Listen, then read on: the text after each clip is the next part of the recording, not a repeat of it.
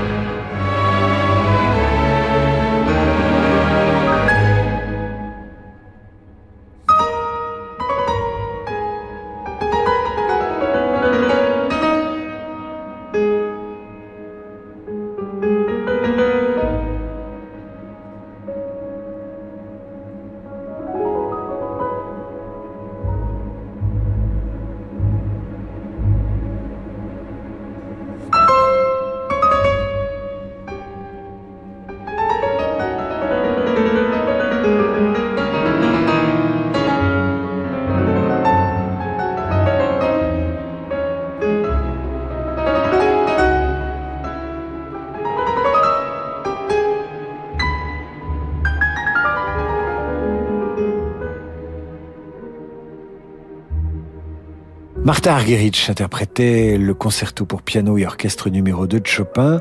Vous avez entendu le deuxième mouvement avec l'Orchestre symphonique de Montréal sous la direction de Charles Dutoit. Quinze ans plus tard, c'est Robert Schumann qui va enfin enfin achevé son seul et unique concerto pour piano et orchestre. On est en 1845 et il en a déjà commencé trois qu'il n'a pas terminé. C'est sa femme Clara qui le joue pour la première fois le 4 décembre 1845 à Dresde, ce concerto. Et un mois plus tard, ce sera Mendelssohn qui le dirigera à Leipzig. Pour Anne-Marie Dorland qui nous écoute, ce concerto fait partie des meilleurs. Vous écoutez maintenant le final interprété par Hélène Grimaud.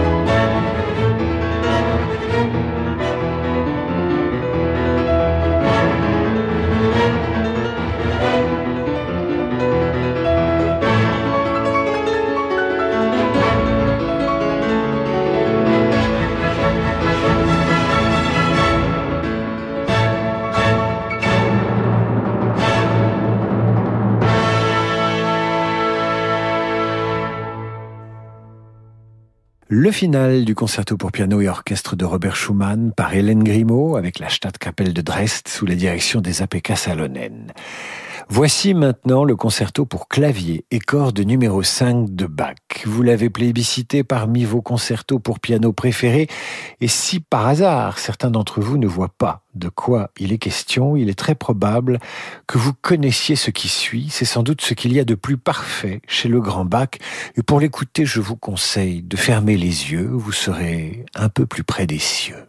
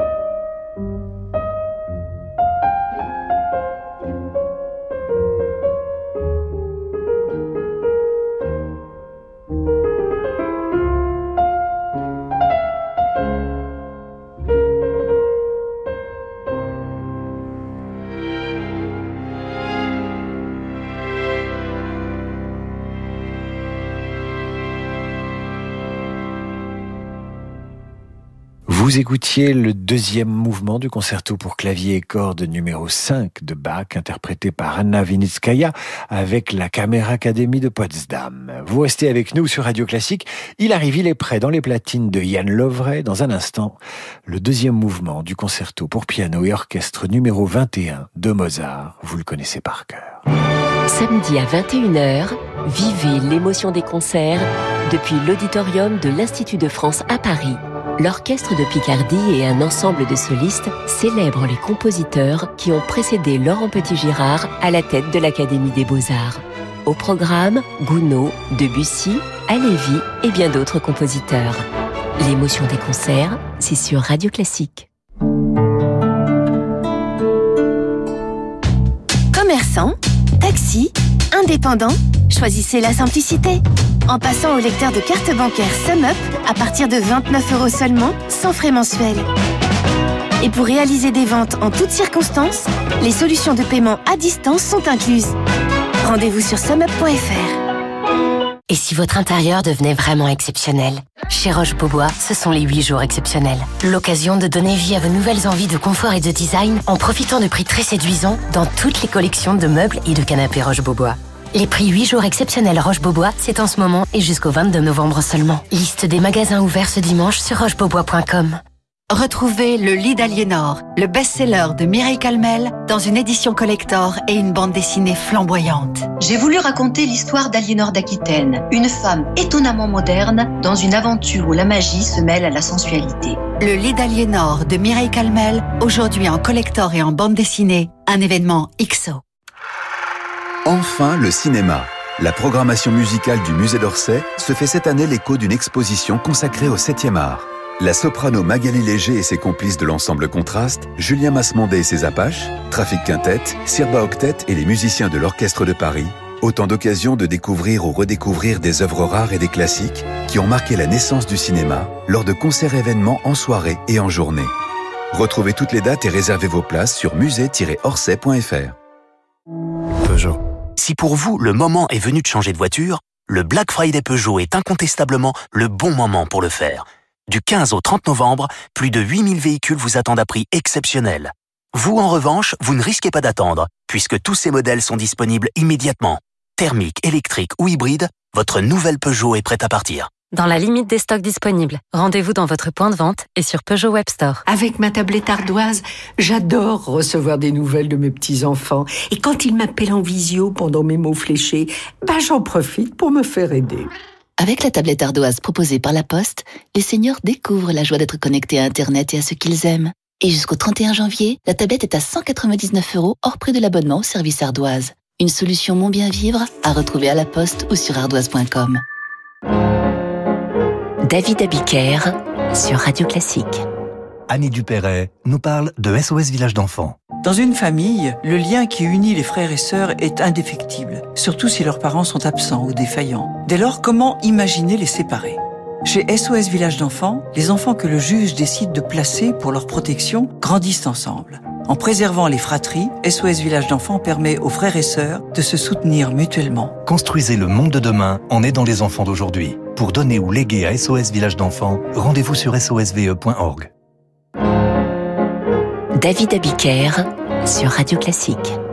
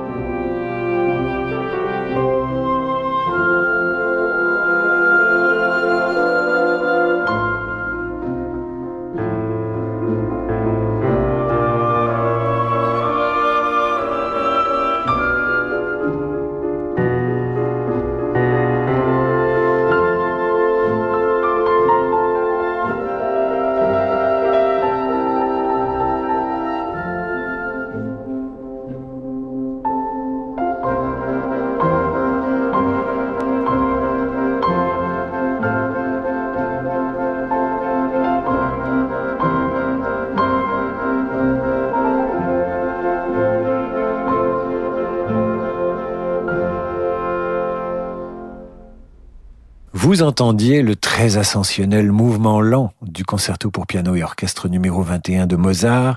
Certains fous estiment qu'il faut légaliser le cannabis alors qu'il suffirait de consommer ce mouvement lent pour les libérer de leurs tourments et de leurs addictions. Enfin, chacun sa drogue. Mais les puristes choisissent ce deuxième mouvement pour côtoyer euh, les cimes et les sommets. Il était interprété sur Radio Classique par Mitsuko Ushida, qui dirigeait également euh, l'orchestre de Cleveland. C'est en novembre 1881 que Johannes Brahms crée son deuxième concerto pour piano et orchestre, un 9 novembre exactement à Budapest, et c'est aussi un immense succès. Voici le mouvement Allegro, interprété par Rudolf Serkin. Là, on ne plane plus, on va plutôt chercher de l'énergie, de la passion, des rafales tempétueuses et parfois quelques éclaircies.